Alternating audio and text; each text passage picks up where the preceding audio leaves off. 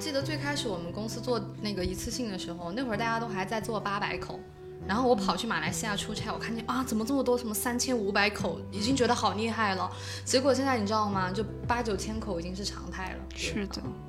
还是他虽然们都有的点虚标，对对对，都有点 虚标，这是可以说的吗？这是行业行业命名，没关系，就是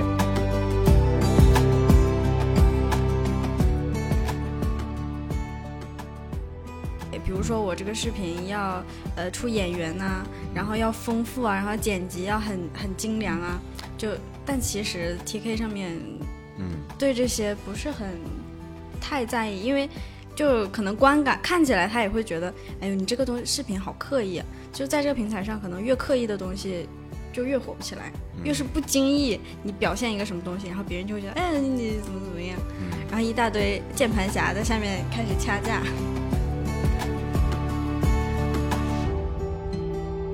我看到网上就是说的我们公司那款产品爆炸之后嘛，我再也没有把我们公司产品带回家， 因为我觉得像炸弹，你知道吗？也不敢在家里充电。然后那个用户在充电的时候呢，他可能就是放在地毯上，然后反正就是各种原因吧，然后它就爆炸了，爆炸就导致它烧起来了，然后还把我们那个用户烧的是三级烧伤，赔了赔了不少钱呢，对还赔了个。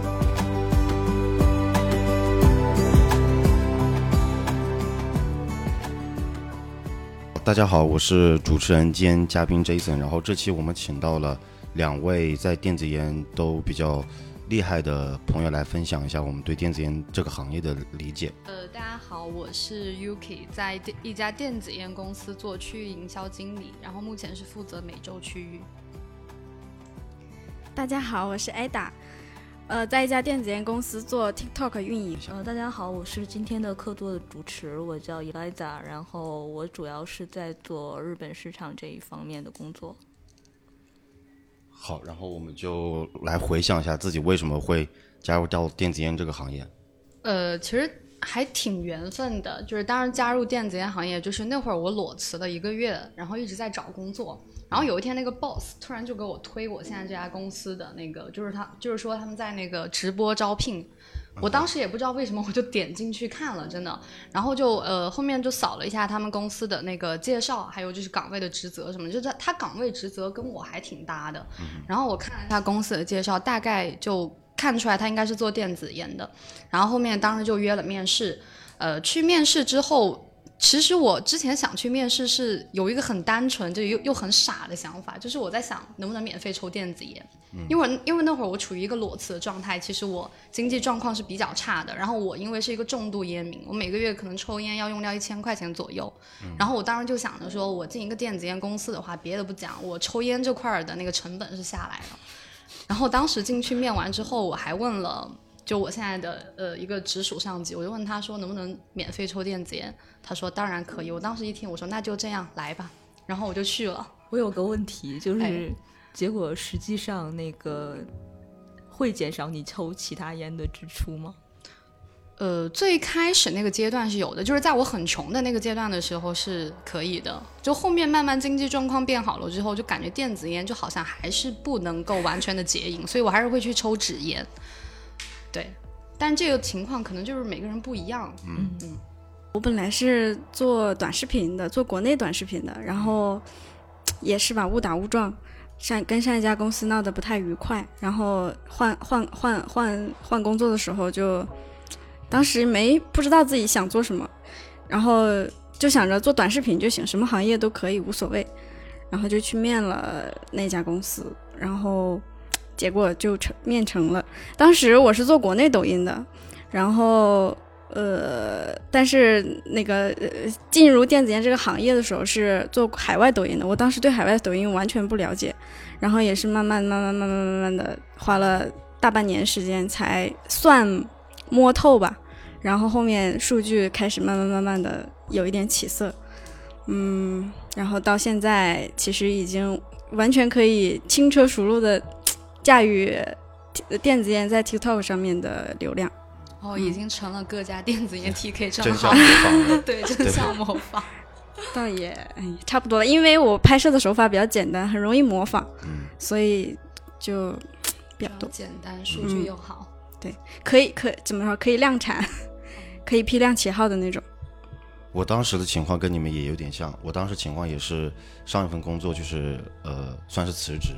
然后处在一个比较迷茫的地方，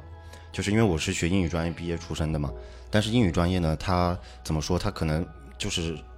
呃可以申请的岗位比较多，但是呢，那你得加上一个别的岗位，比如说你会营销，你可能可以去外企加上你的英语好，然后呢，如果说你会这个呃建筑啊设计，你也可以有个方向，但是纯英语好的话，就有那个就职路径又比较窄。然后当时也是这家公司，他在 boss 上给我发来了邀请。其实我本人当时对电子烟其实没有一个很深的印象，就是也不知道这个行业是什么一个情况。但现在在三四年后来看的话，我觉得他可能刚好是碰了电子烟，它处在一个增长的时期，它大量对需要人才和那个要进入这个行业，所以刚好就进去了。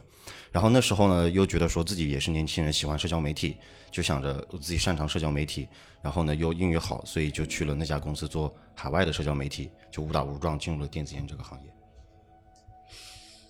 我进了刚进去的时候，也不是刚进去吧，包括现在也是英语是特别差的， 所以进进一家海外公司其实是比较吃力的。然后那个平对那个平台也是很基本不了解，国海外抖音和国内抖音还是区别挺大的。是，因为海外抖音那个时候刚开始嘛，刚开始做，嗯，它很多呃规则呀都不像抖音那么国内抖音那么成熟，然后很多规则需要了解，包括电子烟在 T T K 上面又是一个比较敏感的东西，嗯，然后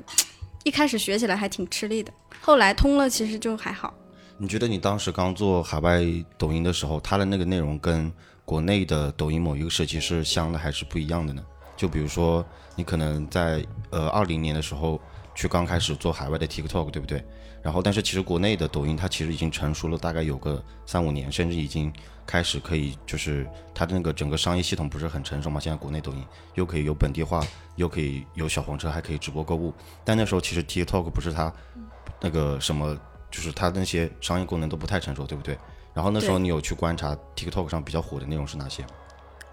会关注 TikTok 上面其实火的比较单纯，不像国内一样动不动就一个 MCN 公司，动不动就团队。海外呃，其实外国人更注重快乐，嗯 就是他们玩这个平台主要是为了开心，为了分享自己的生活，不像国内的人就动目不的动性就很明确。对动、嗯就是国内国内抖音。的尽头就是电商，嗯哼要么带货，要么就打广告，反正就是为了变现的。但是海外的他们就不会，就是纯为了玩儿。嗯，有一些可能几百万粉丝的，他都不会在主页上面留自己的联系方式。我也嗯不差这点钱，我就是为了玩儿。就是开心嗯才去分享。而且看那些爆款视频，你都不知道他为什么会火，就这东西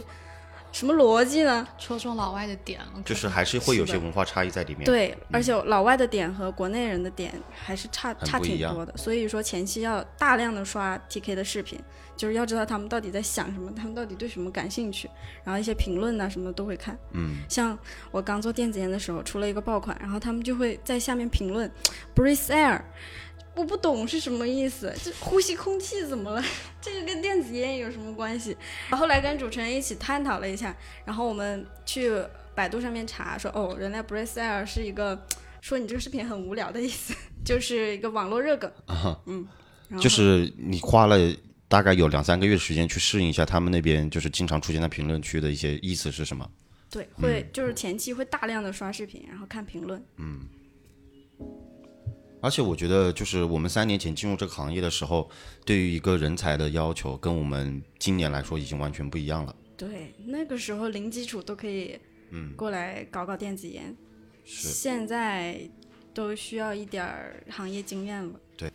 呃，其实当时那个 JD 写的挺唬人的，但是我这种人就比较普信，我就不管，直接投。然后面了之后就感觉还好，但其实到现在我对就电子烟招聘要求这个东西，我觉得就也没有很高，它只是个别公司，比如说像那个 ICT 对，像爱奇艺那样子的，它要求会特别高。其他公司基本上，呃，就是学历啊什么的各方面，其实我觉得都还就挺友好的。他可能更看重项目经验，而大于你的本身的这个学历带来的一些光环。呃，我之前在找工作的时候，因为那会儿呃，我是刚好碰到现在的这一家嘛，然后一投就进来了。其实我没有就是呃很针对性的去看整个电子烟行业，所以我没有办法说呃之前的招聘要求是怎样的。但是目前至少以现在，就是因为我呃打算换工作，我看的话就基本上就是。他对学历的要求会呃比较低，然后呃可能会对英语包括说行业经验的要求比较高，因为就电子烟行业它其实跟其他行业还挺不一样的，对，尤其是对于我们这个岗来讲，是，因为你现在就是做的这个岗位，可能更多的是你拥有本地化的一些资源，这个对于一些可能没有在那个地方进行拓展的人来说，还是很不一样的，对不对？呃，其其实我其实我觉得。不单是资源的问题，资源是一个很小的点，因为其实只要你做海外市场的话，你一定是有本地化的资源的。但我觉得不一样的就是电子烟它的推广方式和其他品类特别特别不一样。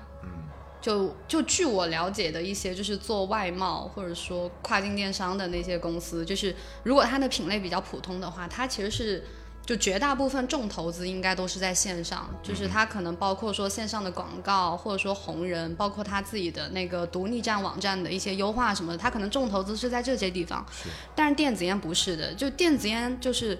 呃，首先，电子烟它是一个 to B 的行业，嗯就是我们是不直接卖给消费者的，所以大部分电子烟的官网它只是起到一个展示的作用，赞同。我们不会在这个东西上面花钱。然后就是社媒红人这个东西会花钱，但是呃，经过我们公司做了几年，看下来之后就发现这个东西其实用处不是很大。嗯，对，就 就想起那个例子，我们公司就是有一款产品投了一些红人，就是在 TK 上也是就上。应该是有上千万曝光了，我记得。然后我们那个客户拿出去之后，一套都没卖掉。对我比较好奇的也哦是这一点，因为做渠道的话，基本上也是展会啊，或者是一些其他的那种就是弊端的那种信息网络，包括行业杂志这些东西。那就是比方说红人也好，自己运营的新媒体也好，怎么去做这个数据的一个呃有效化的一个追评踪判。对，因为这个东西其实是所有电商可能都有这样的迷茫，就是你纯电商，你线上可能有一定的追踪效果，比方说你亚马逊或者是什么一个别的平台，它可能你可以给它一个什么折扣码、或者短链优惠码，然后你可能一定程度上有一个追踪。但如果你在线下走渠道的话，怎么办？呃，我们公司之前的话，它其实来就其实就是评判社媒这个岗位的，就算是工作产出吧，对吧？我们公司之前就是纯看那个粉丝量、对粉呃，就粉流丝量曝光，观看哦曝光，对，说错了，粉丝曝光，包括互动什么的一些东西。然后呃，红人也是也是单看的一些东西，就是我们其实没有想去看说这个销量产生，就是跟做这些动作产生什么销量，因为我们我们大家都有一个共识，就是我们知道这个东西就是它绝对是很难直接作用于销售的。是，就是我觉得红人跟社媒能直接作用于销售的呃几个必要的条件吧。第一个是你的消费者是 C 端啊，第二个是它可以直接导入购买链接，但是电子烟是不具备这两个条件的。对，因为对电子烟大部分它的这个消费发生场景，它是在线下，对同时是它的是在门店里，对。然后对于那种，当然不排除少部分的成交是发生在线上，你也可以去呃海外的某些呃电子客烟户站自己的网站是的，去对购买。但是那个情况上，也是你是一个成熟的电子烟消费者，因为对于电子烟消费者来说，我觉得个人来说，他比因为我自己平常也抽烟嘛，它很重要的一环是我已经知道这个口味，并且我很习惯，而且我知道这个口味是什么样的，我会去线上买。但大部分情况下，对于一个我没有尝试过的口味，我更倾向于去在门店里试了，并且这个口味是我喜欢的，然而我会当场买，我不会回家再买。这点跟对我们平常在淘宝和去逛街的时候很不一样。可能你看到一个很喜欢的衣服，我在线下试了，但我不一定会在线下买，我会去网上查一下，是的不是还有什么优惠券可以用。然后真正的消费发生场景是在线上，但对电子烟就是完全是反的。对，是的，嗯所以我就是会有下一个问题，就是说，既然大家都对这个东西是，呃，这样的认知就比较统一嘛，那但是其实各家的这个烟草就是电子烟公司还是会有这样的一个线上的一个推广岗位，所以嗯我想知道这个定义，就是说我出于什么目的去设这个岗？嗯，就它肯定是有意义的嘛，对不对？是的那就是出于什么你？说从公司的维度，对它为什么会计算出这一笔的这个支出来给到对这个岗位，并且去做这样的推对，广行为？因为他对已经是有预期了。如果说他自己有一种心理幻想，说，哎，我通过这个一个曝光，曝光特别多，然后就引到人们去线下去看、去问、去购买，我嗯觉得这个想法可能现在都没有。是，那因为大它家承受很不了难嗯，对，那既然大这家个通路是不行的。嗯对，既然大家都没有的话，都已经没有把它作为一个跟销售直接挂钩的嗯东西，那为什么大家还在做？甚至像你说的，现在甚至提高了。只比之前的那个准入门槛又提高了，就它并不是一个就是摆在那里看的，它还嗯是要做出一个成绩来的，所以它的目的呢，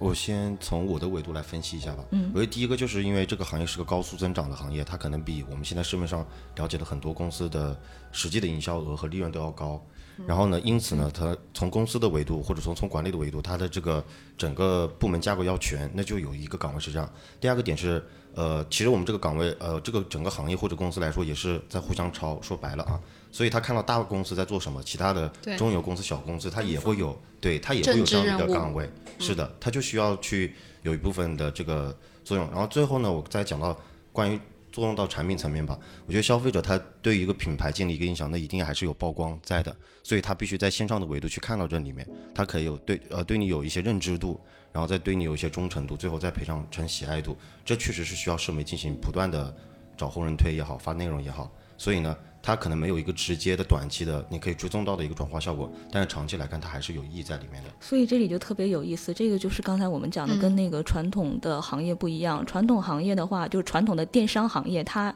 呃跨境，它一般是想要通过社媒这种东西，它最重要的是带来转化，它会有 KPI，它会有要求。但是呢，如果这样的出海公司，它也会去做一些线下广告。它的线下广告就像你们是做那个线下销售，你们没有办法追踪线上的东西。那其实这些电商广告它很难追踪线下的效果，它线下做的也是一个品牌。嗯我觉得这种反过来的东西还挺有意思的。你说就其传统实电商，它线下做的动作可能也很难追踪转对化，效但是果。他如果想做品牌，他还是要做线下是的东西，就让是更多人相信你说不仅仅是一个线上的，嗯，一个对，我觉得电子烟应该是反过来的，因为电子烟它在就是很早期卖的时候，就是很多年前的时候，可能都是靠线下的。就最早那一批出海的公司，它可能基本都是靠线下，没什么线上的东西。然后后面就是慢慢入局这个行业的公司多了起来之后，就它整个行业整体是会呈更正规和更上升的那种阶段的，它可能就会开始去思考一些更多的，就比如说品牌，对吧？对他就会开始去布局这一些东西。像我们公司就是一个很好的例子，我们公司就最开始老板创业的时候就纯靠产品，就真的大家都是躺在产品功劳簿上的，就一下子公司就起来了。就是只有工厂和销售，其他的对可能都是空的。对我记得最夸张的是那会儿，呃，皇冠系列你知道吗？就是他们靠着那个。画的一个产品图还是什么的，就是连那个样机都没有出来哦，靠着那个产品图 CMF 图类似。对，预售了几十万套，就是，但是现在就是电子烟发展到现在这种情况，它是不可能再发现就再发生的，嗯所以大家就会开始去做很多其他的东西，就线上就是一部分，我觉得它更多的就是卷了起来。呃卷了起来，对，以及我现在在对我们部门定位，因为我们算是市场部嘛，嗯，呃，你在不太了解这个行业的时候，你可能会觉得自己岗位很重要，但是你在这个行业待久了之后，你会发现你自己岗位其实就是个销售支持岗。是 的，销售永远是最重要的。是的嗯最底层的，给销售打工，因太为惨了，它这个其实就可摆以作正为心一态很些重要嗯去谈单的一些例子，比如说我们全网粉丝有多少啊，然后我们过去一年全网曝光有多少啊，我们跟多少达人达成了合作对，它可能可以作为一个呃去签大单的一个支持作用吧。但是我们核心后来发现，其实这些都是呃锦上添花，我还有一个更扎心的东嗯西告诉你，就是呃，因为我是做线下比较多嘛，然后呃，我跟客户接触也很多，这是销售，就是刚哦，我真的是算半个销售了，我除了没有拿提成，其他跟销售就是重叠还挺多的，跟公对。司要提成啊！你这 种，你这种就应该要他提成啊！他他刚刚提到的那些，其实就是，嗯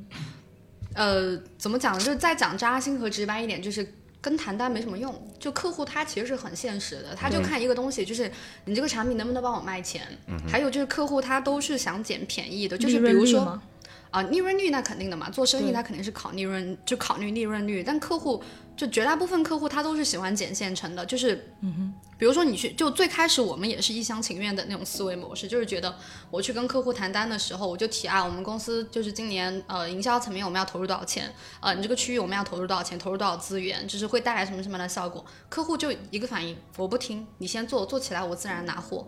对，所以就是这些东西，就是呃，我们之前坐在办公室里面的时候，是会觉得好像对销量，就是对拿单这个东西是有用的，但其实你真的去到之后没有，理解你说的意思，客户要的是你已经付出了钱，并且有作用的时候，他再去加一把火，他可以从里面赚点钱，而不是说你花个饼给他说我要投个几百万，但是这个钱还没下来的时候，他其实可能不会下那个单子，对不对？对，因为饼这个东西你只能给员工画，客户那都是生意人，你别想给他们画饼。我觉得社媒本来它就是一个面向 C 端的一个东西，嗯如果拿它来谈单的话，其实想想就不太可能，对是，客户不会买账的。 对，就是主要社还媒这是东西是品牌属性比较强主。要还是为了影响 C 端客户，也有人说啊，社媒拿个社媒账号，啊，我们做的多好多好，客户什么破玩意儿？对，所以我从那个呃营销这个角度，可能还是有问题问咱们营销这边的那个朋友，就是呃，因为我知道电子烟现在它其实作为烟草类嘛，在嗯各国实际上都是有一定管制的，特别是你不能像普通的商品这样去打广告。是，那社媒或者是红人这方面做内容，会不会有一些规制呢？嗯，会有的。那我先说说我这边的吧，就是我们有经常合作的红人，你可以头一天跟他聊天，但第二天发现他他的账号就已经不在了。经常会遇到这种是情的况。，然后还有一些比较尴尬情况是呢，它其实会推很多品牌的嘛，因为电子烟火人它也不是只接某一家品牌嗯的。然后呢，比较惨的是他可能就是接了你家的广告，然后他号就封了，他最后会认为是因为推了你的产品导致他的号被封，所以他就会找上门来，会就有一是些这种规纠纷。嗯制，这种规制其实没有一个特别明确的标准，是不有是？的，有的。他呃，TK 的呃，比如说 TK 平台，嗯它的那个社区社群守则上面就明确的写不可以推广电子烟，就这种成瘾类的商品。是，然后就是只大能麻做、软大麻、广酒软精广这些可都以不是行吗。软广其实也不行，就不能出现这个东西，你对不能说可是你你在做这个，你账号流量又很好，所以以说我们在钻一个空子，嗯，就是我就们在是卡 bug，对，就期望他没发现你。对所以电子烟账号它有个这个比较纠结的点，就是他公司希望你这个账号很火，曝光很嗯高，粉丝很多，但实际上呢，它火了之后就会被平台盯上。你会同时搞几个小号，然后一个被封了，然后就当会然，我们会现在已经我成现在为手上有十几对，个，是的， 就所是以我们在起预号的时备，候，不会想着这个号就可以一直活下去。对，那做那社媒你的都要做二手准备的，包括 IG 啊什么这些号都要搞好几个。对，呃因为不呃其实仅一是般体一内般商品还好， 一般商品其实还好。对，一嗯般商品不会这样封的这么严重，而且电子对烟它在这些社媒平台上是不能投流的。比如说像对呃普通商品可以在 FB 上面投对广告，电子烟是不行的，只能靠纯 流对量、纯，Google 自也然不流可以量，所以要在内容上下很大功夫。那你其实 hashtag 也不可以随便加，对吧？呃，前几年可以加 Web，但现在你带 Web 的话，其实就是有点要官方过来封你的意思。对，我们现在平时发视频就是刚发出去会直接被封掉，会经常遇到这种情况，然后封的多了，平台就会把号也封了。对，它就是在公域社媒上，比如说海外的，我们讲到呃 IGFB 还有 TikTok，、它都算是个公域社媒嘛。然后我们刚才讲了，它对于电子烟内容的管控也是一年比一年严。可能刚开始的时候，TK 上它其实呃对于一些擦边类的呀、酒精类的烟的，它可能管的都没那么严。但是为了它在不同国家的那个合合法化，它会对那些内容越来越严，所以有也包括电子烟，它会处理的很严格。这即使就是你不带不带任何售卖行为，你光去分享和晒的话，它也会封你。是的，是的，那而且越来越难。对。对现在国外其实还算好的。嗯之前我看到一个国内的人在国内的抖音上面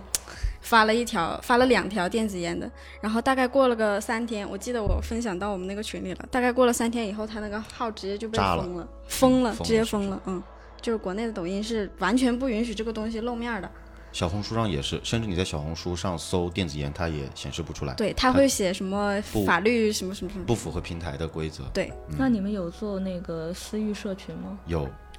有，是那在个就还好。呃，在前几年来说和现在来说呢，他们可能都会往呃 Facebook 的群组去引，对但是 Facebook 呢群组它的规则其实跟 Facebook 主页嗯也是一样的，所以呢，你 Facebook 也不稳定了。他们对现在呃大公司的做法是去建一个 Discord 的群组。哦因为 Discord 它是借助 Web 三还有一些什么比特币火起来的一个，所以它的管控来说不会那么严，嗯这是他们现在的一个方方法。我们还会做那个电报的群，对 Telegram，对，它这对，个而且我们现在也对在做，是的。然后我们现在公司还在做自己的一个系统，就是最终想作为 B 端和 C 端的承接，就承接的地方吧。呃，不是 A P P，目前还没有到 A P P 那个阶段，但是就是有这有这么一个网页，然后它可以注册账号什么的。对，那你去留们资，对不对？呃，留资是什就么？是让他们留邮箱和个人信息。哦，对对对，有是资的，料，那你们其实线上的话，可能就我觉得就这些，就比如说广告肯定不能做，只能是做一些内容，然后看着办，然后做好备份，删了再来。是的，对，对那我感觉其线实上用基处不大。本呃还是有效果，还是会有，只是说他不会看得到。他就像我说，是一个跟那个普通的品类做线下广告是一个感像觉的。嗯其实我们这种岗位最难的就是定 KPI，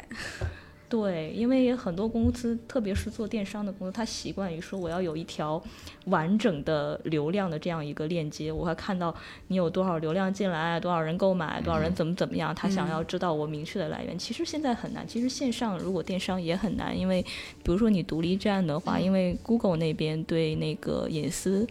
保护越来越好，你去看 GA 这些东西，它很多流量都看不到了，包括很多人现在也注重隐私，特别是欧洲，它基本上会屏蔽 cookies，哦基本上你根本追不到这些流量。啊就是他抓的是部分的东西，他显示不对全。，它只能抓，它现在只能抓到一小部分，然后这一小部分根据它的那个自己说的那个隐私要求，可能是这一小部分的百分之七十到六十这个样子，啊所以准确率只能是有一半儿可能要猜。啊，除非你是特别精准的那种，比如说我放了什么链接、什么优惠券之类的。嗯，那你们线下呢？线下应该广告情况是一样的，比如说你烟草店可以贴海报，但是你其他地方是做不了广告的。呃，其实分区域，嗯，对，就是有一些国家和地方的话，它对电子烟会相对友好一点。比如说英国，英国它甚至把就是买电子烟这个东西纳入它的社保，因为他们相信电子烟是可以就是帮助呃人戒对烟嗯帮助戒烟的。但是很多地方，呃，像什么新加坡非常非常的严格，还有泰国。就泰国也是很严的，泰国到现在电子烟都没有合法化，就能做进泰国的，就是一些那种，呃，本地特别有资源的大佬，就是特别有背景，对他们走黑关进去，黑市或者对，他们基本上都是把货到了马来西亚之后，嗯这是可以说的吗？这是可以说的，没关系，应该没有什么泰国政府听吧我们不能说的是 公对我们不能说的是公司的一？些司的在，行业的对，所以线下一个是呃分国家和区域，嗯还有一个是呃。哦，对，就是分国家和区域。但是我们基本电子烟做线下的推广的话，呃，都不太可能会去说做那种就是哎那个叫什么 billboard 叫什么来着，呃，就户外呃广告牌什么很音大的音那乐种。节呃的，当之类然的都不哦，会做。音乐节这些可以做，就是嗯人像那多种嘛像那种常规的高速路旁边的那种户外广告牌，就基本上也是做不了的。嗯对，基本上我们线下做的话，一个是跟渠道绑定的一些东西。就是这个渠道，就可能是客户，或者说客户的客户，还有一个跟终端，终端就是我们公司说的终端是说烟店嘛，但其实烟店它也是算一个渠道嘛，就可能就是跟呃客户还有烟店的一些就是合作，对，会去做一些活动吗？比如说新品市场之类的新品试用会什么？呃，会，对，会，我们有做过，就类似于什么新品发布会啊，什么经销商什么的晚宴那种啊，有做过的。嗯对， Yuki，你可以分享一下，就是你不是加入这个岗位之后会有很多机会去出差吗？可以嗯去总结一下，就是你在出差中碰到一些趣事，以及不同区域的人他们之间的一些就是差异，就是你可以嗯回想一下。呃，我目前去过的地方有那个马来，然后韩国，还有那个美国和哥伦比亚，就去了这几个地方。呃，就如果今天说的是电子烟，那就围绕电子烟讲吧。就其实不同区域它就电对电就消费者对电子烟的需求，就其实还挺不一样的。像在马来西亚那种地方，就是很多人他其实就是收入水平是比较低的，所以他们对电子烟就是单品的一个价格，他会非常介意，就是他很在乎性价比这个东西。嗯、但与此同时，就是他们就是怎么说呢，感觉烟瘾又很大，对，所以他们就很需要那种就是呃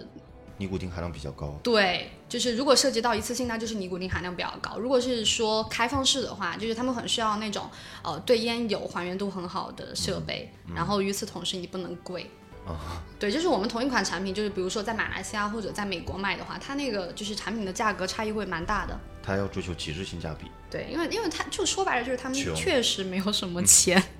对，然后像嗯、像比如说呃电类的产品的时候，就是马来就有有有一个很深刻的例子啊，就是因为我当时去完马来西亚之后没多久就去了韩国，嗯就是马来西亚它每个店的就是 SPU 是非常多的，嗯，但是在韩国就会很少，韩国基本上就是一个店的话，可能就是三到五个嗯 SPU，、对，它就跟马来西亚不太一样。然后韩国为什么是这样子呢？就其实跟我个人认为跟渠道还挺有关系的，嗯就是在马来西亚，就是那些渠道基本上就是什么货都拿，嗯，但是在韩国其实不是的，而且韩国还有一个很大的特点就是，它每一款产品的生命周期会很长。嗯对，就是其实做电子烟的应该都知道，就是在马来，它一款产品的生命周期，尤其是这几年啊，基本上能到半年就是已经还 OK 的了。嗯但是韩国就不是，在韩国一款产品的生命周期能达到两到三年。我们公司就是韩国市场的第一。嗯对，就在去年前年的话，可能差不多达到百分之七十的市场份额。然后，因为现在它逐渐产品的生命周期到了末尾嘛，它可能就是大家整个市场对这个产品有一点疲软了，就有一些新的产品进来。对，所以现在它可能市场份额是在，我估计是在四十到五十左右。嗯那你们很厉害啊，因为、嗯因为韩国这个市场特别封闭，就算你是普通的品类，包括就算你是虚拟产品，想进韩国市场都没那么容易。嗯对，韩国对他说出的那个词真的很，就是很符合韩国市场，就是非常封闭嗯，你知道韩国用什么搜索吗？用什么 l a b o r 就是他们自己的那个。 ？Google 对就嗯韩国类人的似于 Google 他们吗自己的一个对那种所有的集合化的那种平台吧。对，就是哦它是他个浏们，览器还是个 APP 它是个公司，啊？就是做 Line 还有什么的都是那一家，然后他们家就是。你知道韩国就是很明显的，就是说提起韩国，然后就那几家公司，然后什么现代啊什么的，就是那种很典型的那种有几家大公司掌管的那种感觉，所以嗯啊它基本上很排外。嗯你外面市场东西很难进，特别是其实特别中国是中国产的东西很难进的。因为它价格低，怕扰乱他们市场，还是不是他们自己一个有保护，另外一个就是他们其实还是有那种认为中国产品不是那么好的一个认知。哦，韩国人很骄傲，嗯就对就韩国人就是嗯。如果你会韩语的话，你听他们讲话，就是他们说很很多东西都是我们我们，嗯就他会特别强调这个主语，对就比如说我们大韩民国，嗯，然后我们讲到什这么个什就么是啊，因对为在对微所以博他上有一们些特别梗了不就是起说对韩国人是偷国嘛， 说我们的文化还有我们这些东西被他们偷过去了你，这个话不能讲。这只是在微博上的一个那种言论，会觉得嗯对嗯但是我觉得就是侧面也反映了他们对于自己民族的一个自信。对他们民族自信感很强， 但是就是同时我说的非常封闭，所以基本上你会发现很多国内的品牌在韩国能做进去，都是直接就是找一个总代，然后韩国人的总代去做。所以像他们我这们种我很们难，就是啊，嗯，我们就是也是、呃、对我们只有韩国那一个客户，因为就是，呃，在马来西亚就是，比如说你想同时有两三个客户没有问题，但是在韩国很难，因为那个客户就是，如果你跟我玩，你还要跟其他人玩，我就不跟你玩了。嗯，对，基本上都是这样，而且韩国电子烟市场跟其他很多市场都不一样的一个很重要的点就是，我们基本上只有那种定制的产品能卖得进去。嗯，就是呃，比如说你这款产品是全球卖的，韩国人一定不会要。他不要，对，就韩国的渠道商他就不会要，嗯他一定要那种就是你是跟我定制的，就比如说现在那个呃韩国市场卖的很好的那个 Asma，、它就是 Aspire 跟他们当地的渠道商定制的呀，然后那个嗯但是他产品不叫 Aspire 了，他就对叫韩国的某一个，它就叫那个 Asma，、它就只在韩国卖，其他任何一个地方都不会卖，就是他们因为就是他们就是很重视自己的利益，他如果发现你这个东西就是在全球其他地方可以买到。他很担心你窜货，会影响他整个的那个对价格体体系啊，什么他利润什么的东西，对，那你觉得就是在韩国卖的电子烟的那个定价和特点跟东南亚对比有什么不一样或者相似的点吗？韩国人有钱， 而且韩国的产品就是他们很在乎外观长相，嗯韩国人的审美还是对会比其他地区会高很多。就像我现在做美洲，我就明显的感到美国人都喜欢丑东西，这个是审美 的美差国异。喜欢那种视觉冲击力很比怪较的东西嗯比较强的，就是很那花哨种粉啊什么，就是撞色。哎，你刚才那个粉的，我觉得可以配着芭比推一波，啊，以现在爱奇艺公司已经在做这样的事情了，大家都是要做的嘛对，追热点是一个是的基本功。嗯对，就是韩国对审美要求还挺高的。那你们好像没在做日本，是不是？呃，我们日本没有做进去，对，是因为 IQOS 做的太满了吗？我之前有听公司的人讲过，对，有一个原因是这个，因为韩就是日本这个国家，他们的烟就是电子烟烟民的习惯，他就是喜欢加热不燃烧。其实我好像对没听说过哪个那种一次性或者开放式或者预祝油有做进日本吧，对吧？没有，基甚本至没有韩国听都很少。是韩国那肯定很少啊，是听韩国因已为经被我们公司占的差不是多了。之前还在同一家公司的时候，那时候就你是这样不会暴露吗嗯有了 解，有了解，就是当时公司想要去韩国市场嘛，但是那时候好像是一个起步阶段，但是没想到就在两到三年之内，好像成功进去了。嗯，其实跟那个韩国客户合作还挺早的。我觉得嗯你说的那件事情，应该是他们要去，就是要要开始在推广的韩国时候市场做推广的那个东西。嗯，对，但是其实就是这个行为是发生在他们之前已经建立了多轮的那个沟通和呃，对，是的。嗯其实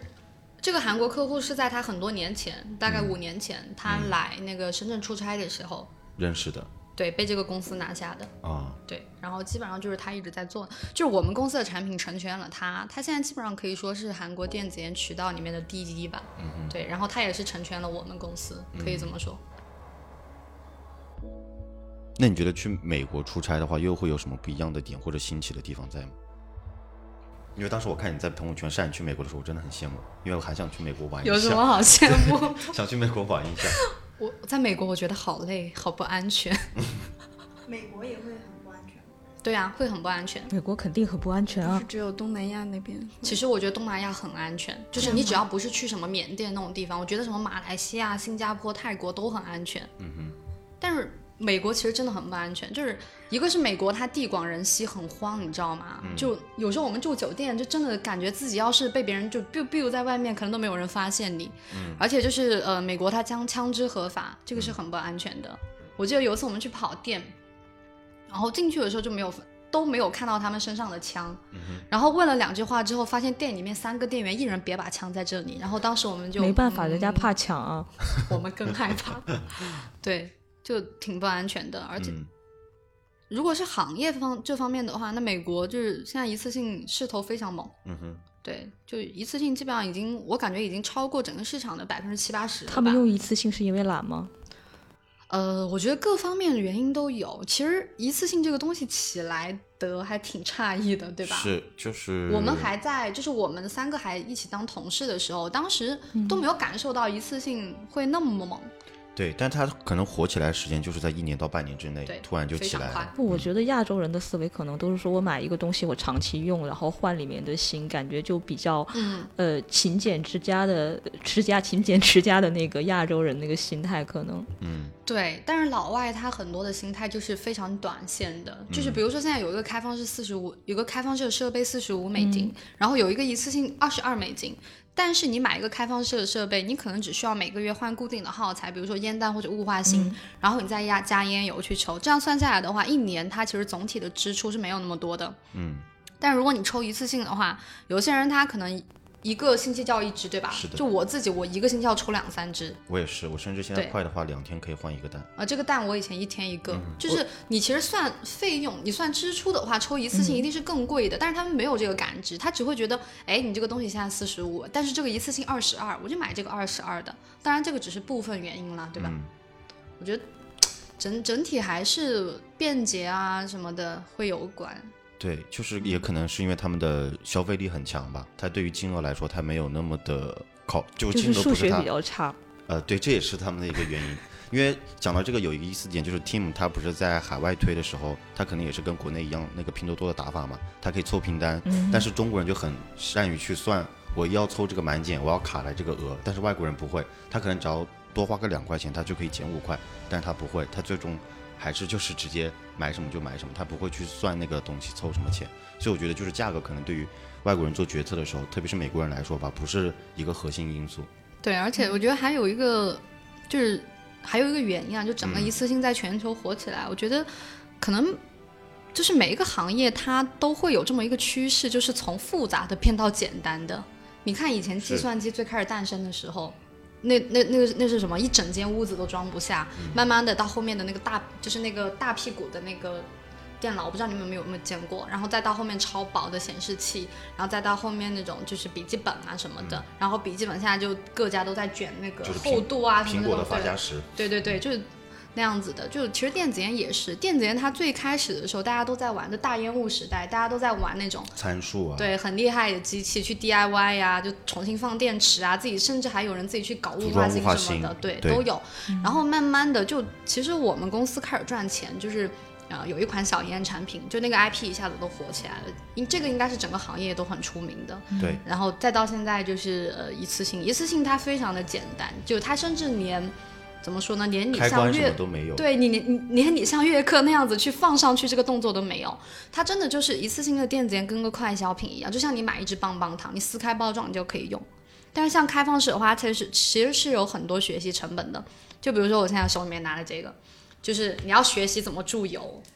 哎，这个怎么掰不开？对，你要这样掰开，你要给它注油，然后注了油之后，真的你还要过几分钟才能抽，不然雾化芯会烧掉。然后有一些设备它还有那种，比如说什么按三下开机啊，什么按几下调压调气啊这些什么的，它其实对消费者来讲都是需要学习成本的。嗯，它会有个入门门槛。对这样这种开放式的，它对于消费者来说，他需要去花个五六分钟研究它那个说明书，嗯就对于一个没有抽过烟来说，但是一次性不用，一次性你买了放到嘴巴就可以抽了，然后没电可以去充充对电。，还有我之前有碰到一个消费者，我就问他为什么从开放式转到一次性，然后他那会儿就说，就比如说他今天要出门，他不但要带他的电子烟，他要带一瓶烟油，为什么呢？因为对于有一些烟瘾很大的人来讲，他那个就是呃烟油的消耗量会很就是很快，他可能下午他就要重新注油了。因为基本上就是现在的开放式，它的容量都挺少的，就两毫升啊、两点五啊这样子的。但如果他抽一次性的话，就其实它可以抽很久，嗯就没有那个换油的烦恼。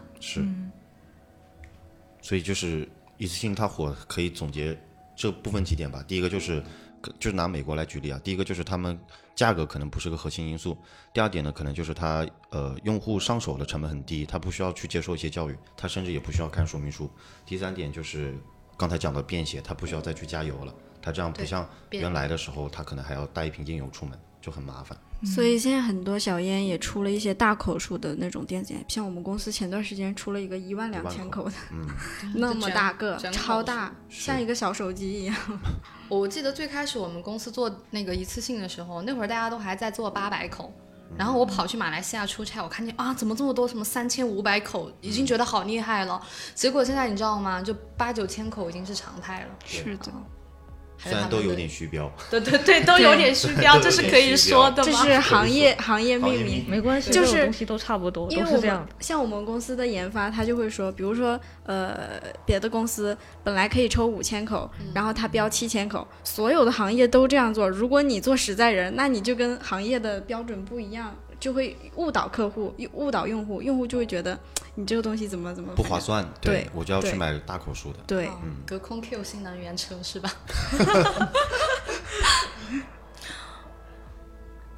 然后我还有那个问题，就是你刚才说你抽电子烟，但实际上你现在偶尔还是会抽纸烟，对吧？嗯，是大家都是这个状态吗？对部，分人，我感觉是部分人。我是既抽电子烟也抽纸烟，就是这个事情其实并不会完全成为一个纸烟的代替品，其实只是说多了一种选择而已。我觉得不会，不会，我觉得电子烟还是不能完全代替对对纸烟的。我的意思就是说，等于是对烟民来说，我多了一种选择，多了了一种形娱态乐的的。尼固丁的是那种对承接体，但它不可能代替纸烟的。对，对我觉得电子烟它首先在社交属性上它没有纸烟那么好，因为纸烟它其实在很多场合它是一个破冰的一个动作。哎，嗯对，对电子烟你不好发给别人，你但不可能说但 你不可能说我抽完擦两口，然后给你抽一下， 这个有点不太方便。对，但是你带纸烟就不一 笑样，死纸烟你在一个去一个新的 social 的场合，你可以给别人哎一根烟就可以开始聊起来，这个还是它有一个不可不可替代的作用在里但面。但是你仍然可以去那个公司的吸烟点儿，然后去听八卦一样的。对，是的，对这是纸的烟的一个比较不可替代的作用吧。嗯，然后，但是我们自己个人对于自己个人来说呢，我觉得电子烟的好处是它不用弹烟灰，这点又跟纸烟不一样。纸烟你总是要想着这个场合我确实抽不了烟，对但是有的很多场合你可以抽电子烟，对，嗯，就有的时候电子烟实在不行，就悄悄的就钻到桌子底下吸一口也行，没有人会发现。但电子烟，我不是纸烟不行，你对一点你就必须得抽。嗯对，就像他现在一直在抽电子烟，我其实没有什么，就是我可以看到烟雾，但是我没有就是说旁边有人抽烟的感实质是上不觉嗯是。的感觉，嗯对，但如果是抽纸烟的话，这个屋可能一会儿就很很大的那种烟味道了对，其实电子烟公司一般一进去就能闻到一股很大烟油味儿，对基烟本油上啊你味，们那个太多了，是因为就是、嗯基本上大家都会在办公室里抽烟。啊对是这样的。对，是就电子烟公司隐藏真的嗯福利嗯冷知识，可以在工位上抽烟，但仅限电子烟了。对，嗯所以是不抽烟的人去了之后，很多人也开始抽了吗？呃，有这样子的，像我之前就从来没抽过烟，那然你后现在呢？嗯，现在也不抽，但是我去去上一家公司的时候，那个时候可以助游嘛，助游可以助零毫克的，就是没有尼古丁的。嗯，当时为了拍视频，然后想想学学一下吐烟圈儿， 结果没学会。对那个还是很有难度的。对 虽然看那些达人在里面推，我感但觉其真的实很难对于没抽过烟的抽零毫克的是没什么感觉的，零嗯毫克就没有尼古跟丁，吸空气一样。对你就是可以纯纯吸味道。所以零毫克是为了什么存在的？纯娱乐。一个是娱乐，还有一个是它可以抽到那个雾化出来的那个烟油的味道，就有些烟油是很好抽的， 耍酷，你可以把它当成像吃糖的那种感觉。当然这话不能说啊，不能诱导青少年吸烟。嗯有一但是真的些薄荷味道的，就它会有一股凉凉的感觉进到喉咙里、肺里。就是我会比较费解，就是因为呃，电子烟肯定面向的是烟民，或者是呃好奇、有兴趣、准备去抽烟的人，但是不抽烟的人应该就除非特别有好奇心，可能不会考虑去说我去抽一个。没有尼古丁的烟油试一下玩儿，这种人很首先就很少，然后他可能抽一次玩了就算了，所以这这种东西，但是但是我嗯这个零毫克的对一般都是电子烟内部用的，很对少会卖，因对为它很少会它卖不成瘾，它不成瘾就很难所以说。它是测试用的，可以这么理解吗？也可以这样说，很多，我觉得零毫，其实我我觉得零毫克应该是有在卖的，对但是很小众，应该对，应该是比较小众。就怪怪的嘛。一定会有那种人，就是他不抽烟，但是他很喜欢抽雾化的那种东西。对，我觉跟得你是说，有我怪男癖朋的友人嗯他非常讨厌烟，任何形态的烟他都不喜欢。嗯，但是我之前从公司拿那个就是设备回去的时候，然后他看到他还是会想拿来抽，好奇嘛，应该是。可能精神上瘾吧，有一点。对，嗯因为我觉得电子烟让你上瘾的，它不仅是里面的尼古丁让你上瘾，它其实这个动作你养成这个习惯之后对，你有是的你会有自然而然的一个这个动作去解压，因为它其实是个深呼吸的动作嘛，所以我觉得这两方面让你对会有零零尼古丁也会有市场在里面。是的是的我刚抽零毫克的时候，也会不自觉的就拿起来嘬两口。对他其实那个味道是好抽的。现在不会，现在公司只做一次性的，不做那种开放式的了，所以一次性的基本上没有零毫克的对那种产品。而且相反，零毫克对比有尼古丁含量的，你在心理负担上会更低很多，因为你觉你得会对觉你得是无害比较的，健康，对，所以你才会更勇于去但尝其试。实也不健康，因为那个烟油那东西本来就就是你还是要把什么怪怪的东西吸到你的肺对里。是对，还是会有一点，而且吸完了那个烟油，嘴里面甜甜的，就是它雾化在嘴里面的时候，对，嗯它留下那个味道。嘴里面黏黏的。它烟油说白了其实还是化学物质弄的。嗯，我虽然没有什么很合理的证据去证明它无害呀、但是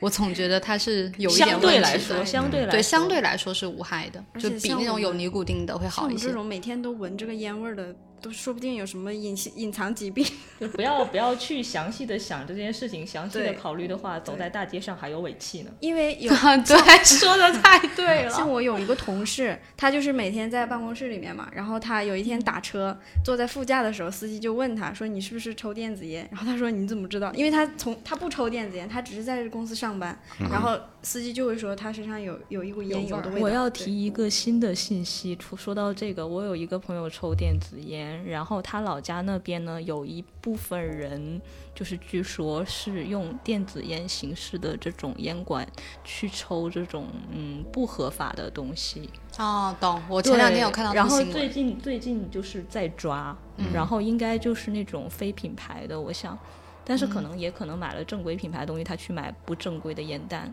然后我嗯这个朋友，因为他又抽电子烟，然后最近减肥成功了，然后他姑妈 嗯就去跟他爸妈说，他那个，然后他妈就打电话问他说啊，咋呀？你该不是吸毒了吧？啊，他觉得是通过电子烟没来有没帮有助他没减有肥，，只是他看见他在吸电子烟，他就嗯然后又害怕觉得然后他又他瘦瘦了他没有吸电子，他用管子吸的嘛，就很像。跟他的那个差不多。哦，嗯他他其实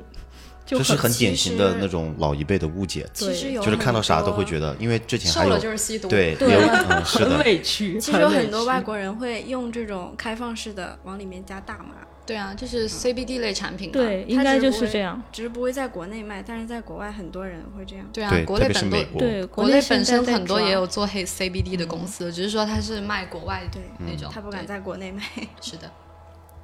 你最后还有个国家就是哥伦比亚，它是属于哪一个州的地哦，方？嗯南美哦，哥伦比亚都忘了讲了，这么精彩。呃，这个部分的话，可能就跟电子烟行业本身没没什么关系，就是扯点闲的那种。嗯就是我们去哥伦比亚，就刚，就当时为了离那个工作的地方近，然嗯后就找了一个就是就阴差阳错的住进了那个贫民窟，就当时只是为了方便。嗯，然后呢，去了之后就整你们是条住完之后才知道那里是贫民窟在那儿住的时候就知道了。啊，但是是酒店没已办经法，嗯订晚了，对。然后呃，当时去的时候就就还挺搞笑的，就他呃，我们到那个酒店，那个路后面越来越窄，然后它一整条街就全是那种。呃，酒吧呀什么的那种就非常吵，真的是很吵很吵的那种，跟那个泰国的那个什么地方有点像，就是那种可能芭提雅那边有点像，啊，比对较乱，对，很乱。然后我们那个酒店的门口，就是一过去全是妓 女，真的真的全是妓女，你知道吗因为？泰国很多街也是那样的。对对对，然后我们那个酒店上就因为那个酒店就是它在那条街里面，就是那个酒店好像七楼还是八楼，它在那条街里面已经算比较高的建筑了。然后可能就是妓女们会觉得那个地方住的是有钱人吧，就很多妓女嗯在那边。就是他目标客户，他觉得都住对在那对边，对，是的，但是后面发现确实是的，因为我们在住酒店的时候，其实看到很多人就是感觉算是经济条件比较好的人，但是那个地方它实在是没有什么再好的酒我觉店啊得了。占那么多人，主要原因可能不是他觉得这儿有钱，而是实际上去住的很多人在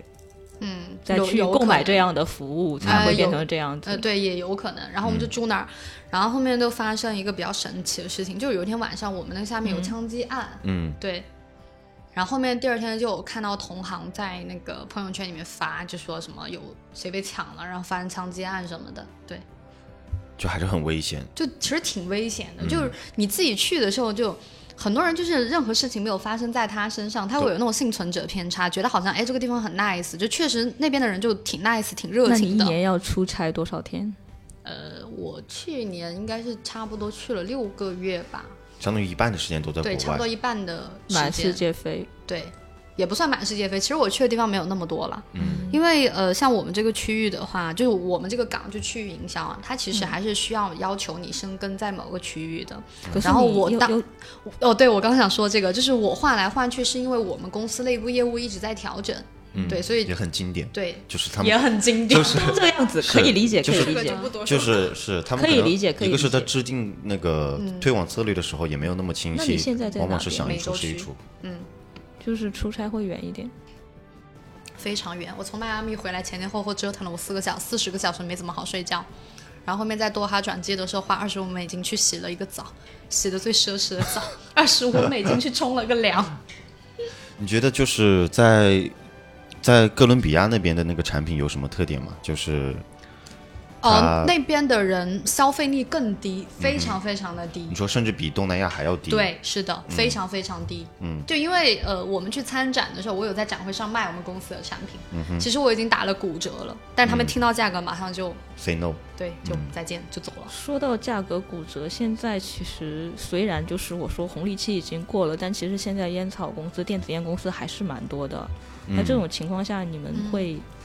就是竞争压力有感觉越来越大吗？会越来越大，会其卷到价格吗？会对。会卷到。其实大部分公司在他们所谓的品牌化的路上，都会说我们公司要独树一帜，我们嗯不要走价格战。但实际上，它最后推出了的产品，最后不都是是同质化了。对，而且它不是由自己公司说了算，其实是由你客户定的。你对价格怪贵了，他客户不买单，所以最终还是会走性价比，可能会给他打折。就就就价格这个东西是由多方面去决定的，有一个很重要的点就是。呃，整个行业一旦有一个人就是他把这个品类的价降到了另外一个阶梯的时候，客户就会觉得说，哎，那个什么什么公司的产品跟你们差不太多，为什么你们要这么高的价格？对，就这个就会导致大家都跟着一起降价，就是没有人想打价格战。但是假如说这市面上已经出现低价了，你再不降，就会显得你的产品竞争力很低。是还有一个原因是，就其实客户他自己也在发展，就他自己也在就是扩大，不仅是公司啊，还有他业务范围什么的。就是他在发展的话，他有一个必然的需求，就是他对利润的要求会更高，那这个就会挤到你品牌方的价格。这个其实是多方面的。嗯，对。就电子烟的红利期过，它其实，呃，我觉得这个红利期过是指什么？就我个人觉得是一个是这个行业越来越正规，对对，其他的小玩家他会越来越难进来，他不会再像以前一样，就是哦，不管谁去搞个这个东西都能赚钱。现在小公司它会可能会相对比较难赚钱，对吧？对，但是它整身就本身这个行业它是一定是在走上升趋势的，因为它是成瘾类的物质。你们自己会去尝试竞竞品家的那个电子烟吗？会肯定会啊，每次出差买一大摞，真的。然嗯后一边抽一边吐槽是吗？呃，没有，有些产品还是做的很好的，对。因为我们吐槽往往是自家的产品，对我们骂的往往都是自家的产品， 就是说自家的产品不知道为什么那 么火，对一个所有的是。营销都是这样的。就是第一个是从设计角度 get 不到，第二个就是嗯，然后老板让你去总结成功的因素，其实你也总结不出个一二嗯三来。嗯其实槽点就是大家都是对自家产品最了解，所以最后吐槽最多的一定是自己家的，嗯没办法，都是这样的。小童，你可以分享一下，就是你做 TK 的时候，就是比较苦恼的一些点，或者说你想放弃的点，就是因为就是我们国内在玩抖音的时候，其实就已经很成熟了嘛，大家都知道抖音上可以干嘛，然后以及感兴趣的东西是什么。你觉得你当时在刚入主 TikTok 的时候，你预想的和你真实碰到的有什么就是趣事吗？或者难点可以分享一下？我刚开始做 TikTok 的时候，其实还是国内思维，就认为做一个短视频最重要的还是创意。内容对，比如说我这个视频要、呃出演员呐、然后要丰富啊，然后剪辑要很很精良啊。就但其实 TK 上面嗯，对这些不是很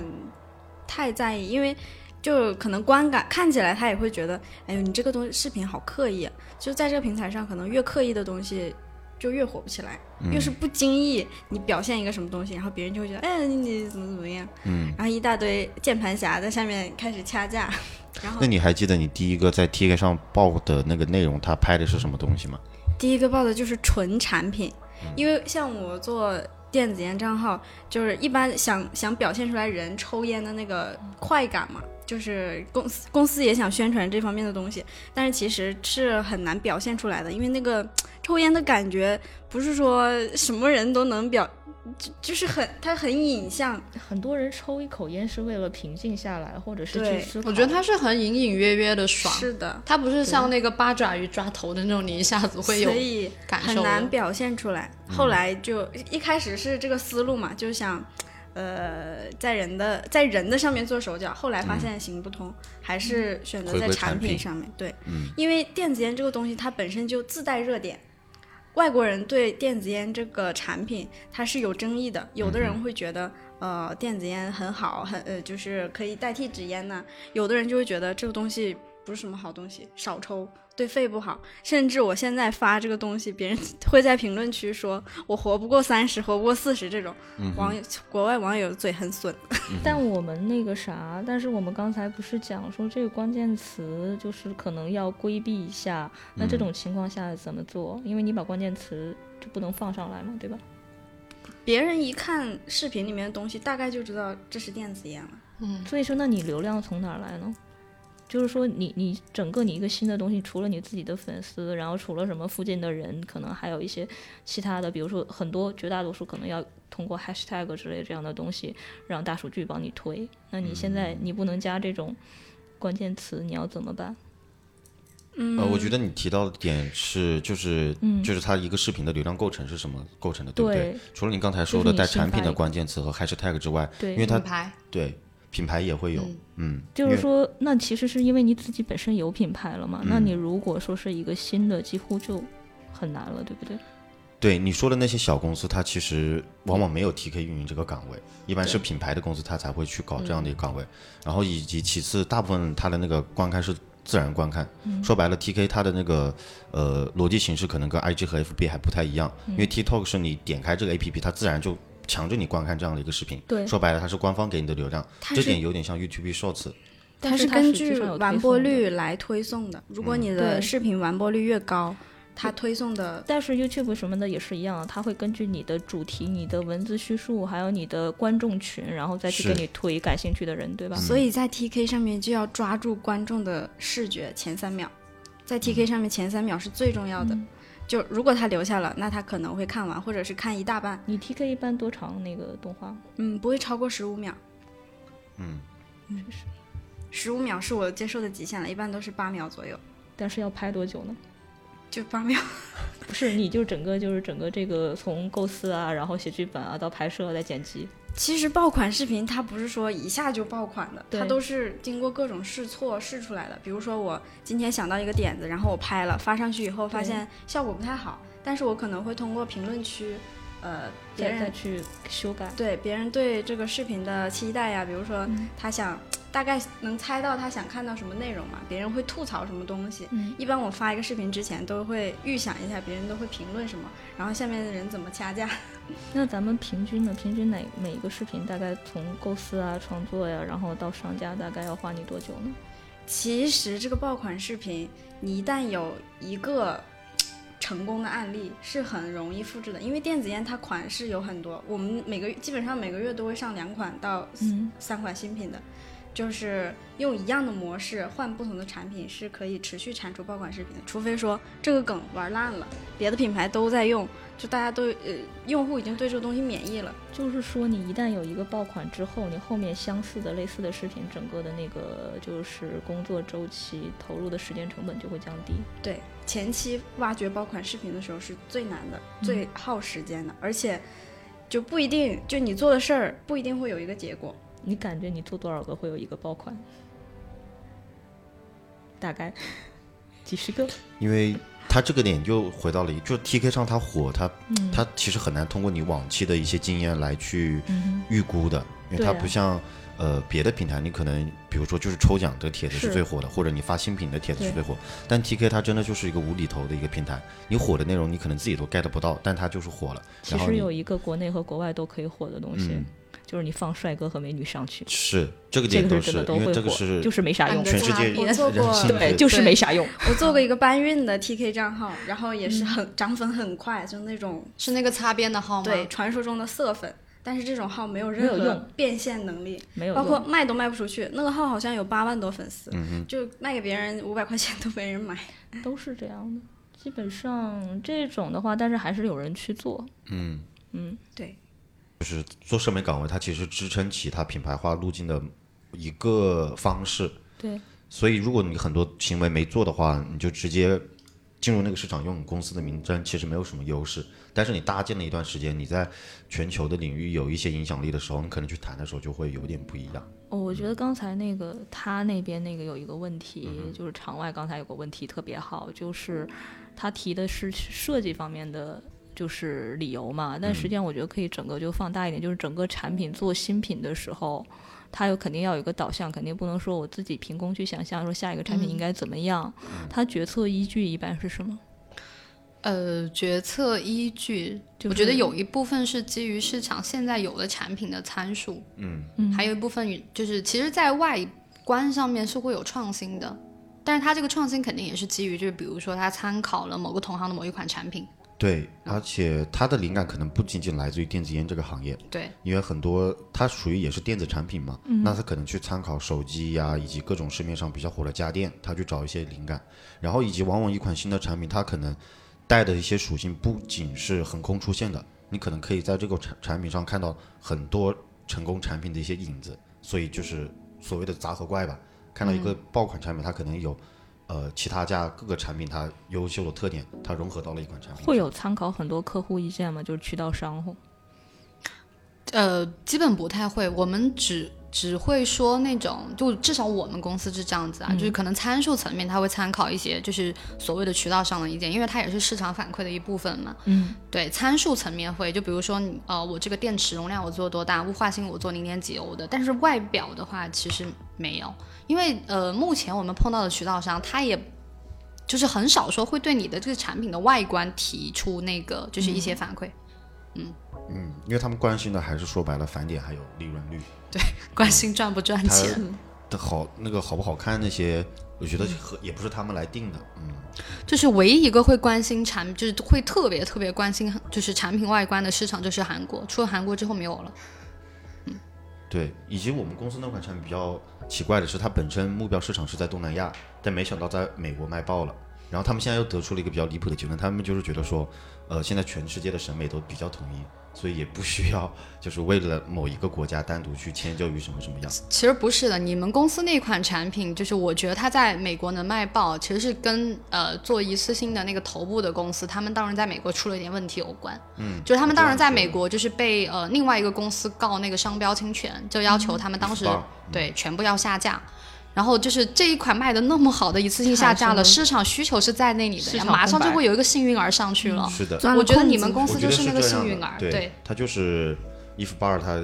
被盯上了嘛，被整个国家的那个很很多很多运个气州是和很法重律要的，对运气是很重要的，是的，对，运气真的是很重要的。运气很多时候比努力要重要。嗯，其实很多产品它火起来就是火得很没有由头，你知道吗？是就是像我那一天我去面试的时候，我有跟那个市场总监聊这个问题，就是嗯他说你去看很多家火起来的东西，你要说产品做的有多好嘛，其实不是的，渠道就是其实。可能大家都大差不差，因为现在这个渠道它是它其实是很透明的，就是每个国家有哪些客户大家都知道。然后还有你说供应链的话，那小公司没法跟大公司比，那肯定是就是是正常的嘛，对吧？你你又没有量，对吧？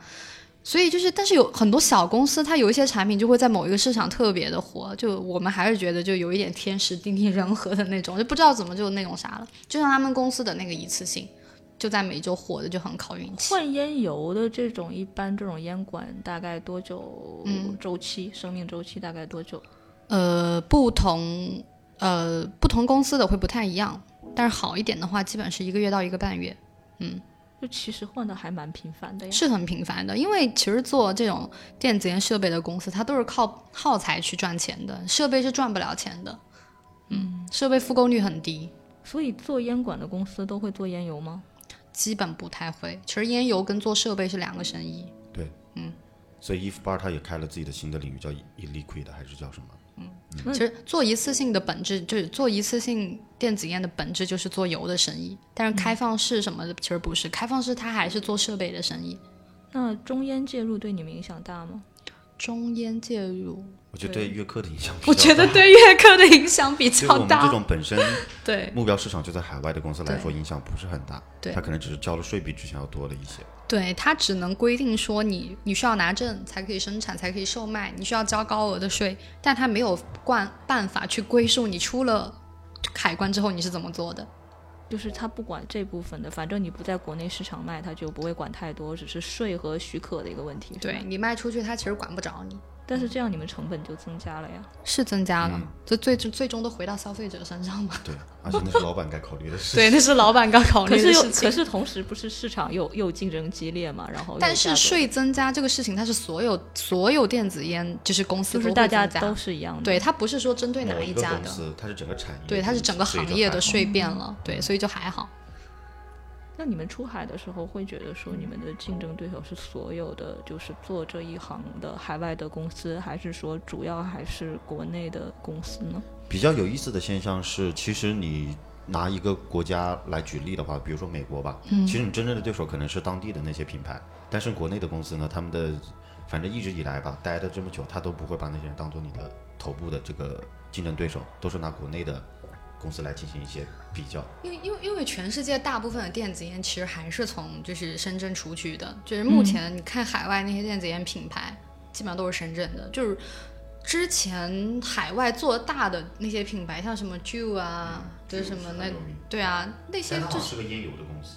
呃，它已经凉的不能再凉了，基本上。对，现在没什么海外的品牌真的能对国内的那种电子烟大厂有特别大的威胁，很少。它就算有可能也是区域性的，就是可能它呃某个渠道商他自己做了一个品牌，在当地卖得很好，但是它绝对不是全球性的。所以说，一般像呃我们这种公司，我们自己看的竞对都是那种就是同样是在深圳的，然后出海做了很久的那些老牌头部能占领全球的那种厂商。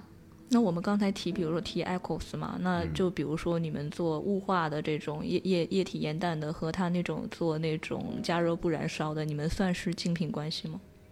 嗯，它不会列到我们的对，对其标实对象我里面觉得来不是，嗯就是因为用户习惯口味不一样吗？呃，我一觉得个它是产品形态不一样。对，产品形态很不一样，就就基本上就是它唯一一个共通的属性就是尼古丁了，其他都不一样。还有一个就是用这个加热不燃烧的群体其实很少，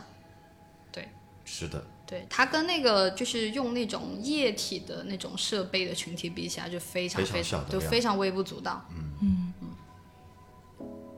市面上主流的还是以油，对，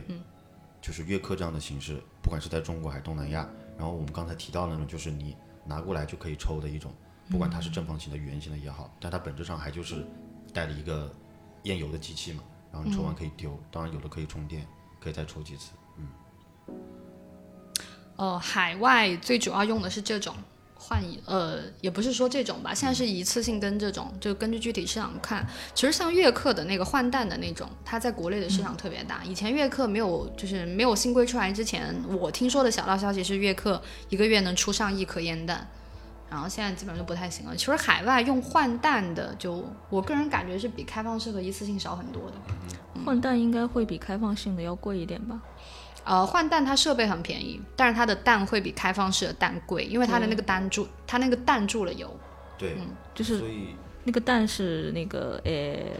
一次性的，对吧？是对的，那个弹是一次性的。我我以前抽月课的时候，为了省钱，我自己拔下过来注 油过。我拿那个起钉 器，你知道吗？哇，现在这很真的是多穷人智慧多，是国外的那个不会有点用户危也会险这吗样不会。国外国也外会这很样嗯多用户也会这样，就把我们的产品拆开，然后往那个棉花里面注油啊。呃，我我就以前我用那个，哎，你你把你那个烟弹给我一下。就以前我用这个东西，哎，现在不可以拔了，我靠，把穷人路给断 了。以前我用一代的时候，它这个地方是很容易拔下来，你拿个那个起灵器歘就拿下来了，然然后后再那加自己的烟油，，对那时候自己上京东买瓶油就可以灌。相当于你把对它的这个换弹式搞成了开放式的那种感觉。对，就是这样。但是那个时候我对电子烟的理解就只局限在乐课的这种乐课这样的形式对这种形态上面。对我那时候完全不知道，原来我靠，电子烟世界这么大。对，因为一般不在电子烟圈子里待过的人，大多数对电子烟的刻板印象就是悦刻，不知道对其他品牌。对，就是就是我每次跟我同就是跟我朋友他们说我在电子烟公司啊，他们第一反应就是啊你在悦客吗？啊，对对对对然对后说能不对能给我一些烟弹，我现在没有水果。我说我也买不了。对，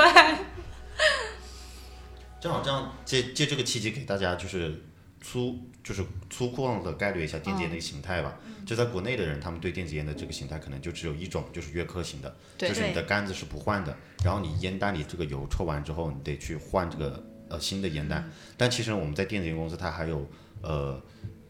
粗略的分其实分为两个形态，一就是一种是我们讲的开放式，一种我们讲的是一次性。那我们先来讲一下开放式。开放式其实你仔细细分的话，应该是可以分三到四种，比如说什么 POD 啊、PODMOX 那些。但是呢，大家就是也比较专业的，我们就简单来讲一下吧。开放式我们就简单分成两种，一种是比较大的那种机器，那种机器怎么说呢？它，我我现在理解是其实比较原始，它可能那个烟缸就很大，它可能含量是五到十毫升，然后它那个雾化性会比较粗，然后它那个机器上呢，它功能就比较多，它对于瓦数啊，还有什么那个参数之类的东西，功能会比较细致。然后这一般一种是呃，已经抽电子烟很三年以上的人才会去用那种机器。那个是玩家级别的设备，对对是那个烟雾有量点很像烟大盒那么大的那个 POD 还是什么那个感觉的就吗？那种就就你以前见过的很大的那种，就没那见么大一个，大家是那么拿着抽的，然后一抽就整个房子全是烟雾的对那哦，种。我以为那个东烟西是盒水烟，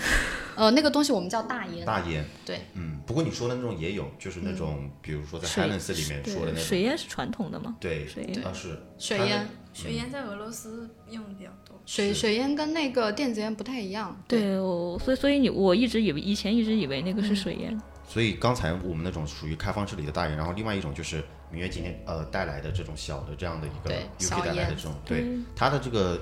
构成呢，就是烟弹也是可以拔出来的，杆子也是不嗯需要换的。然后呢，烟弹它就跟悦刻这个不一样的，因为悦刻的这个烟弹它是完全封闭的，你加不了油，但是它的这种就不一样，你抽完了烟油之后，你可以往里加油，所以是雾化芯烧毁了之后，你才需要换一个烟弹。对但，是换弹。对它的寿命来说，就比呃一次性约克这样的使用的长很多。从消费者的角度来说，成本也低很多。但是这种在国内是不流通的。对，但这个真的很可爱，像口红一样。这个确实很可爱，是我们公司的新品。然后最后再回到另外一种形态，就是一次性。嗯对一次性呢，它长得不管是笔状的、圆柱状的，还有方形的，它都有。但是呢，它的本质都差不多，就是它上手就直接抽，你不需要加油。但它往往是里面带有油的，然后大部分是可以充电的，有的口数比较小的可能就不充电，取决于它自己的功能设计还有电池的容量。有对一些国国家会有法规不让充电，只能有小口数的，比嗯如说英国吧，还有英那国个好像就欧洲很也严。是对，我都不知那。电池要求会蛮高嗯的。会。对，哦啊，说到电池，所以就所以是导致机器会很重。对，规制之前我记得就是因为有那个它加热会发热嘛，然后对关于那个安全问题，现在是完全都没有安嘛。全问题，讲到安全问题，我们又可以来分享一下行业的一个趋势了一。些对八卦对，是要问一下，啊因为我公司的觉得一这款挺产重品要就的。是它是一次性的嘛。对，然后呢，说实话，就是这个产品你自己没有碰到这个事情之前，你是预想不了它有多危险的。然后在网上就是发生了两到三起的爆炸，我们那个产品爆炸的话呢，然后他们美国嘴人不是炸了家吗里有呃，它不是抽的时候爆炸的，它可能是充电的时候爆炸的。一次性要充电的吗？对，要要有的些是可以充电的，因为它的那个嗯哦，烟油有时候还有的时候，但是电用完了，所以你要充电。然后那个用户在充电的时候呢，他可能就是放在地毯上，然后反正就是各种原因吧，然后它就爆炸了，爆炸就导致它烧起来了，然后还把我们那个用户烧的是三级烧伤，赔了赔了不少钱呢，对还赔了个不就这折五合万是五万人民币，五万人民币。所以你们有保险的是吧？没有、呃，我们没有保自己硬险扛，但是它是用户。首先，这个东西对于品牌来说是个致命的这个负面新闻嘛。但是呢，从我角度来，我觉得黑红也是红， 别人都可能不知道。然后他联系了我们售后，售后联系之后呢，就该走赔偿走赔偿，相当于他去医院花了多少钱，我们就赔给他这样。啊，但是你们不会去就是查这个原因，比方说找你们那个什么供应商啊、电池供应商之类的什么的吗？呃，这个就都是少就是数哦我们呢公司的人，就是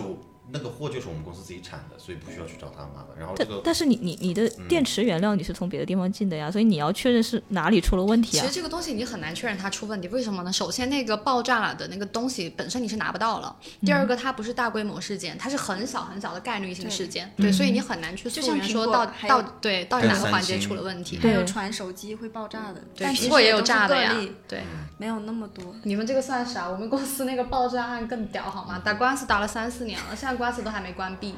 就是不想赔钱给他。不是不想赔钱，其实是有赔钱了，后面但是还还在具体打官司，是因为什么我不太知道。但是就每次开庭，就是比如说涉及到什么什么东西，什么什么材料缺失，然后这个庭又关，然后又过半年甚至八个月然后哦再再来再开。对他其实你因为你开你开庭不是说你想开就能开的，你就等着美国人要排传队你，对，等着美国人传唤你。没传到你就接着等，所以我们那个官司搞了反正三四年吧，就一直没有结束。呃，对我这个案例是新闻上有看，就是之前做规制的时候嘛，有两点，一点就是说它的那个成瘾性各方面的是其实是和烟草的区别，另外一个就是说这个因为它是充电的这个爆炸的一个问题。反正我们我们公司那个爆炸，我不知道具体是因为啥，对，反正就是爆了。所以其实就是大家也不知道为什么，虽然有是有的，就是嗯，像抽这种正常的烟，有的时候也会炸油，就嗯不知道你有没有过。有有啊，过它有时候会自燃，对它会一直是呼噜，就是它会那个响，呼噜就呼噜的那就个声就音那种那种对就是呃特特别像那种电擦火花的那种声音。嗯所以你不害怕吗？然后烫嘴。我有习时惯了就我最好开始碰到有一点害怕，然后我马上把那个设备丢掉了。后面发现其实是普遍现象。正常呃嗯对，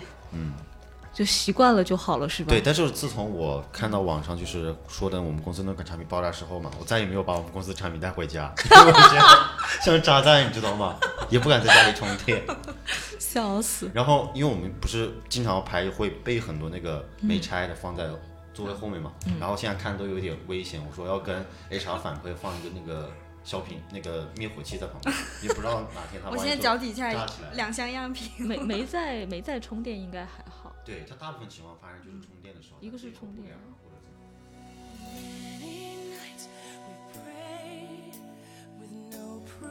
本期播客节目由杭州立新科技有限公司、庞家俊、出海整合营销公司 Not Just Agency 赞助播出。 Now we are not afraid, although we know there's much to fear. We were moving mountains long before we knew we could. Oh, yes, there can be miracles when you believe. Though hope is frail, it's hard to kill. Who knows what miracle you can achieve when you believe? Somehow you will. You will when you believe.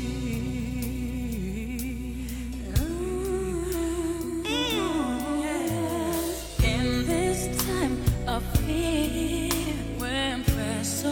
often proves in vain, hope seems like the summer birds too swiftly flown away. Yet now I Uh-huh.